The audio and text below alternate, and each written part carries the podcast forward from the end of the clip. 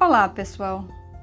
Hoje, em mais um episódio do nosso podcast Escritoras Paraenses, vamos apresentar o poema Lisboa. Um poema que a Dalcinda Camarão constrói em forma de homenagem a Portugal e também a grandes nomes da literatura portuguesa.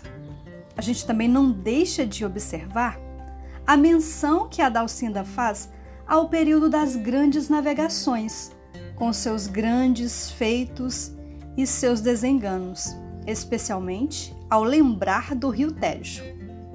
Como diria o heterônimo Alberto Caeiro, pelo Tejo vai-se para o mundo.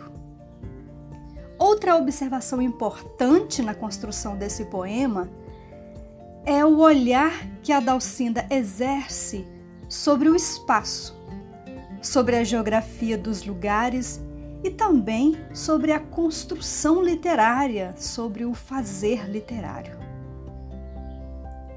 Vamos então conhecer o poema Lisboa com Raquel Campos, estudante do curso de Letras do Instituto de Estudos do Xingu, Unifespa, pesquisadora do grupo de estudos e pesquisas Escritoras Paraenses o JAPEPS. Lisboa. Nome que soa, saudade antiga, de gente amiga. Lisboa do céu sem medo, do céu sem segredo, do céu de Estoril. Não fosse aquela cinco estrelinha, seria o céu do Brasil. Lisboa, Fernando Pessoa, Luiz de Camões, Torre de Belém, da cinza do Santo Antônio que me fazem tão bem.